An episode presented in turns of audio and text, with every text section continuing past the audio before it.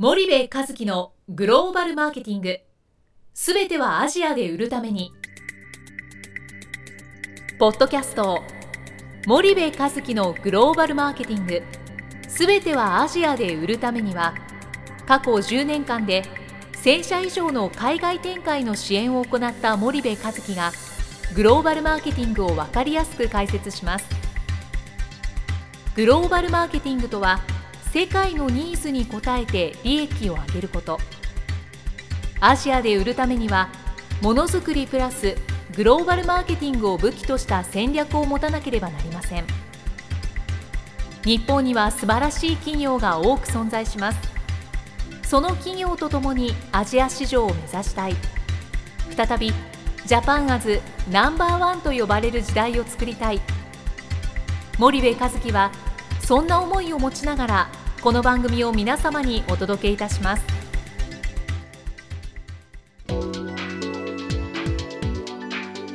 こんにちはナビゲーターの東忠夫です。こんにちは森部和樹です。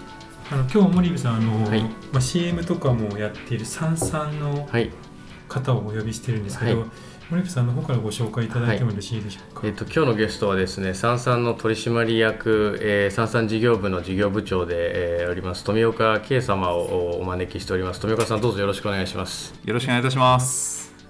えっとじゃあまずはじめにちょっとナビゲーターの東の方から富岡さんのプロフィールを簡単にちょっとご紹介させていただきます。はい、でサンサン株式会社取締役でいらっしゃいましてサンサン事業部の事業部長でいらっしゃいます。で幼少期を香港で過ごし大学卒業後米オラクル日本法人に入社。九州エリアを経て上海やバンコクを拠点にグレーターチャイナ中国、香港、台湾、東南アジア、インドのマーケット開拓を担当。2007年に仲間と共にサンサン株式会社を創業し世界初の法人向けクラウド名刺管理サービスサンサンを提供開始。で1500社以上2013年11月時点の企業に導入されていると。で日本初の IT サービスで世界を変える新たな価値の創造を目指して妄想中ということで、はい。はいえー、と富岡さんあのこの三々なんですけどもあの私どもの会社でもあのつい先日入らさせていただいて、非常に、はい。あの社内でも活躍をしてるんですけどもありがとうございます。富岡さん自身のちょっとご紹介自己紹介とですね、はい。あの三々という会社あの非常に有名な会社ですけどまだあのリスナーの方知らない方もいらっしゃると思うので、その辺のお話からちょっとお聞かせいただければと思います。はい、ありがとうございます。あの私の紹介に関してはあの今あの、はい。キャリアについてはですね、はい。ご紹介いただいた通りではあるんですが、えーもともとですね私自身あの、まあ、海外、えーグローバルにですねビジネスをしたいなということを小さい頃から思っていて、まあ、それは多分あのその幼少期に香港で過ごしたという経験がすごく大きかったかなと思います。あの香港ってあの当時イギリス領で。でまあ、いろんな本当に、あのー国の人たち、欧米からもですね、うん。えーまあ、金融センターでもあったので、うん人が集まってましたし、私あの向こうの幼稚園にも行ってましたけども、イギリス系の幼稚園で先生はオランダ人で、で日本人は私と妹だけみたいな、まあ、そういう環境でもあったので、まあ、グローバルでやりたいというのは多分なんて言うんでしょう自然だったのかなと思っていて。イギリス系の幼稚園に行ってました、はい、でその後日本人幼稚園も行きましたけども一番最初行ったのはイギリス系の幼稚園でした。あの香港だとよくあの幼少時にはい英語名つけられるとかっていうのはあるんですけど、あれ幼稚園じゃなかったですけ？どもうちょっと上ね、あ幼稚園でつけられたりもします。はい。ちなみに豊岡さんの English name はいやただあのちょっとつまんないですけど僕はそのままで K っていうのがファーストネームで、あの覚えられやすいのでもうそのまま K で呼ばれてました。はい。あの日本人でちょっと外国の方に覚えられづらいとか、はい。長いうん。とちょっとあのミドルネーム的につけたりする人もいますけども、私の場合合はもうそのまま K というファーストネームで。特殊なあの幼少時を過ごされたはい感じなんですね、はい。で大学卒業して、えーまあまあ香港で過ごして、はい。でその後はどうあとはあの小学校入る前にはもう日本に戻ってきていてほどなるほど。ただずっと、あのーいつかグローバルで、うん。えーやりたいなとうん。いう思いを持っていて、うん。で、えー就職するときに、まあ、あの世界に少しでも近いかなということでですね、外資系の、えー会社に入って、はい。えー仕事をし始めたと。はいはい。そうしたらいきなり最初の配属先が、はい。あの福岡でですね、うん。はいはいはい。あのグローバル行こう行きたいなと思ってたんですけど、はい。はいちょっとローカルな感じの配属だったんですけど、でも福岡すごくいいところで、はい。もう、ね。あのそうなんですよね。もう出たくないなっていうぐらいで,、であの私にとってあと刺激的だったのは、えあの福岡ってアジアの玄関口っていうキーワードなんかも掲げていて結構ですねアジアとあの、まあ、中国と韓国なんか特に非常に近かったので、えまあ、そういうなんでしょうあの人との接点というかですね、うん。あってあの、まあ、より海外への思いがそこであの強くなった。はい。福岡は何人ぐらいいらっしゃる福岡はですね4年間いまして、うん。えー九州エリアのはい。法人営業を、えーしておりました、うん。なるほどでその後、えー海外勤務されてるそうですね。あの、まあ、九州から、うんえー東京に戻ってこないかって話が結構いろいろありましてですね、はいでもあの九州離れたくないなということはいでもう気に入ってしまってですね、はい。と思っていたんですがただ、まあ、あの34年いると、まあ、だんだんビジネスも慣れてくる中で、あのーまあ、昔から思っていたグローバルでやりたいという思いもお芽生えている中で、はい。ちょうどですねあの今2003年今から10年ほど前なんですが、中国に進出する日系企業というのがすごく増えている、まあ、あのブームの時期でですね、で中国には中国で中国オラクルという現地法人があるんですが、えーまあ、そこにえー出向をして、うん。えー主に日本人、うん。日本企業のですね、えー支援だとか、あ、そこ向けの営業ビジネス開発をするというチームを作ろうという話があって、まあ、そこでちょっと面白そうだなと思って手を挙げて、えーそのチームの立ち上げに参加したと。なるほどなるほどでグレーターチャイナはい。東南アジアインドのマーケット開拓をご担当されていたと。そうですね。最初はあの中国と香港台湾を担当して、まあ、そこであの3年間やりましてでその後ですね、えー東南アジアプラス、まあうん、次そのインドの次ということ、あえーっと中国の次ということで、うん。インドがですね注目されていて、東南アジアとインドのエリアをあの開拓してもらえないかという話があって、うん。今度はオラクルのですねえータイの現地法人に出向をして、そこから東南アジアとインドのあのビジネスをに関わっていました。なるほどなるほど、じゃあもうご自身でもその海外マーケットの開拓を前職でこうやられてはい、いたっていうそういう感じなんですよね。はい、で2007年にこの三々株式会社を仲間とともに創業をされて、はい。えー世界初の法人向けクラウド名刺管理サービス三々のサービス提供を開始した。はい、あーなるほど。で今1500社以上の企業に導入されていてあのテレビ CM やはい、ってますもんね。はい、であれがすごく面白くてはい、あのぜひリスナーの皆さんもこれ、えー、と検索したら多分出てくると思うんですけど YouTube とか御社のホはい。ームページで、ホームページに、はい、そうですよね。三々スペーステレビ CM とかでバッと出てくる感じなんですよね。そうですね、まあ、三々とローマ字で、はい。えー SAN、SN と検索していただくと、はい。もうそこにトッこプで。れがなんかコメディなあの、うん。CM で非常に面白くてああこういうことあるあるっていうんでそはい。れでうちもまあ入らせていただいて、ありがとうございあます。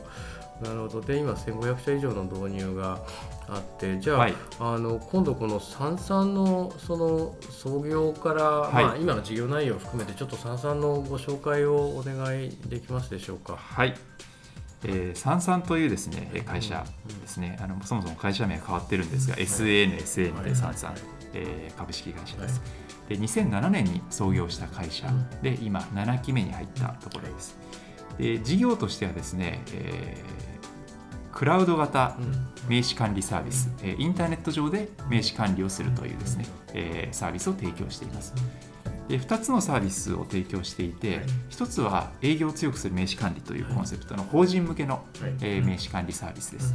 で2つ目がですねこれ去年始めたんですが、えー個人向けのですね、えー名刺管理アプリ8というですね、アプリです。この2つを、えー提供している会社になってます。あのエイトもですね、はい。招待いただいたあの、はい。iPhone ではい。アプリをダウンロードして入らせていただきました、はいあありがとうございます。使い方がよく分かってないんですけど、はい。あのこれから使っていこうと思っております。ありがとうございます。なるほど。で、2つのサービスを展開していると。はい。で、あのちょっとあのこの具体的なその2007年に、えっとはい。こう名刺ではい。クラウドでこう、はい。創業したっていう、はい。なんかこう、はい。思いなり戦略なりがこうあってのことなんだろうなと思っておるんですが、なんかその創業あたりのお話をちょっと聞かせいただいてもよろしいですか？はい。わかりました。えーもともとですね名刺に着目した、うん。えー理由なんですが、あのまあ自分たち自身困っていたというのがですね、うん。一番の、えー理由でした。あのまあ、私前職オラクルという、ん。あのコンピューターソフトウェア会社でに勤めていて、えーオラクルというのは、えー主な製品としてデータベースといわれる、まあ、情報を貯める箱のソフトウェアを提供しているんですが、まあ、そういう会社でもですねなかなかその人とのつながり、まあ、要は人脈と言われるものの、うん。えー管理ってされていなくてですね。例えば、えー私は九州で営業していた時、うん。えーまあ、新人なので、えーお客さんは自分たちで開拓しないといけないということで頑張って電話でアポイントメントを取って、えーようやく会ってもらえてで話が進んでお客さんの社長さんに会えるということになって会った時にああの御社だったら、えー昔から誰々さんにお世話になってましたよみたいなことを言われる。えこれ結構ここまで苦労してきたのにいやあの人と知り合いだったのかと思って会社戻って、えー東京に移動になったその人に電話して「いやいやこんな話聞いたんですけど」って言ったら「なんだよ俺あの人とはもうほんと10年来の付き合いで先月もゴルフ行ったんだよ」みたいな。言ってやったら障害してやったのにみたいな、まあ、こんな話がやっぱよくあってですね。いやなんでこうなんかみんなにとって無駄だなと思っていてでそんな思いをずっと福岡で営業している九州で営業している時に思っていたんですがその後あの先ほどの話の通り中国行ったり、えー東南アジア行ったりインド行ったりしたんですが、まあ、どこでも結構同じような、うん。あの課題というかですね、あのー現象があって。あのまあ、どこの国でもその人脈の大切さとか人のつながりの重要さってなん。か変わんないなと思っていてですね。で名刺も交換されてますしゴルあの世界でもアジアでも交換されてましたし。なので、まあ、これ僕自身困ってるし、まあ、世界的に見ても可能性あるなということで、えー名刺管理のビジネスをえーしようと、まあ、自分たちの本当に課題を解決したいなとい。うのがもともと名刺管理に着目したきっかけでした。この名刺っていうのは確かにそのビジネスをやってる人であれば世界中どの国行ってもはい。名刺を絶対に持っていて、はい。でその渡し方とかはい。作法とかは、はい。まあね日本はハリウッドの映画でも有名になるような、はい。両手ではい。頭を45度下げてみたいな、あはい。の作法の違いはねアメリカ人なんかこうバーッとな投げたりねテーブルの上はい滑らしたりしますけど、はい。そういう違いはあるけどやっぱ名刺ってはい。あって、はい。でどこもそのやっぱ管理っていうのは、はい。効率的にできれば一番いいってはい。いうことですもんね。そうですね。おっしゃる通り名刺の価値はうん。国によってうん。かなりばらつきはあるんですが、そうは言っても名刺ってあのどこの国のビジネスパーソンでも持っていて、うん名刺を出してなんかこれ何って言われることってうんビジネスシーンではないので、ないですよね。え中国なんかのあの大きな展示会に行くと展示会の周りにですね、はい。その名刺コレクターみたいなバイトのおばちゃんおじちゃんがいっぱいいて。とにへかくそのやったらめったら名刺交換してくるわけですよ、はい。はい。あのよく営業会社が品川とか東京の駅で、はい。すいません新入社員です名刺交換させてくださいっていうはい。のと一緒で、ーはい。それであの突然名刺交換してくるんで、ええ。あの彼らと話をしてたらカモは日本人なんだと。へなぜならばー日本人はその名刺の価値を非常に重く置いているので、名刺をこう出されると、はい。ついつい出すと。で外国人とかは「なんだよお前知らねえよ」ってはい。名刺であんま出さないらしいんですよね、はい。初対面でいきなりこう来られても、はい。けどその日本人は名刺を出しちゃったら、はい。もう条件反射で名刺出すからその稼げるらしくて1日100枚集める200枚集めるでノルマがあるらしいんですよ。でへその、まあ、名刺のデータを、ーはい。あのそのメールマガジンとかね、はい。ああいうのでガーッとこう売ったりするんでしょうね、はい。名刺1枚いくらで売れるって言ってね。はい。なんかそんなのがあのいっぱいはや流行ってたっていうか、へまあ、名刺って重要ですもんね。ーそうですね。はないるほどでそういう思いで、まあ、この会社を創業して、はい。まあ、これであればそのいわゆる世界で、はい。えー戦えるはい。企業が作れるということでそのせそ設立当初からもうグローバルをやっぱある程度視野に入れてはい。作ってるっていう、はい。そんなイメージなんですかね。そうですね。はい。なるほど。まあ、私自身もそのバックグラウンドの中でも、あのぜひ世界に出ていきたいなというのがあって、まあ、特にあのアジアで仕事をしていて、製造業ってかなりやっぱりグローバルで、うん。あの活躍というかですね、あの浸透してるなと思っていて、えー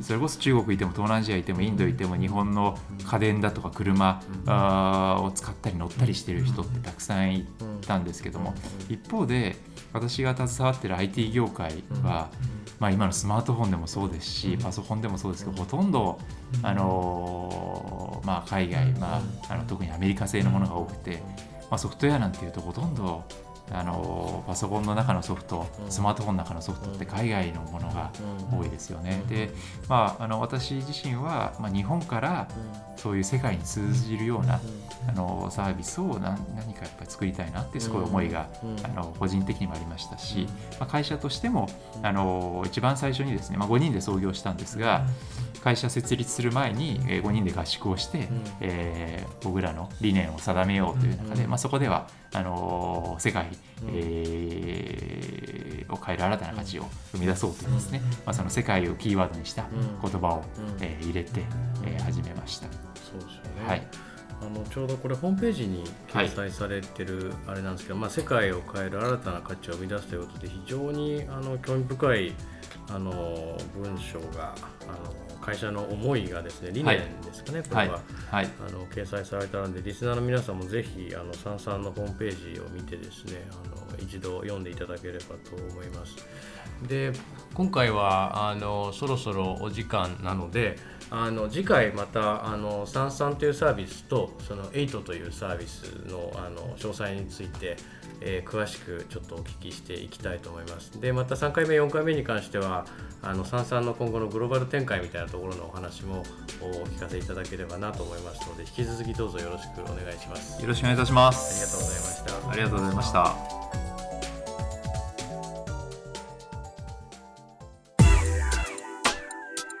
本日のポッドキャストはいかがでしたか？番組では森部和樹への質問をお待ちしております。ご質問は podcast アットマーク spydergrp.com ポッドキャストアットマークスパイダー grp.com までお申し込みください。たくさんのご質問をお待ちしております。それではまた次回お目にかかりましょう。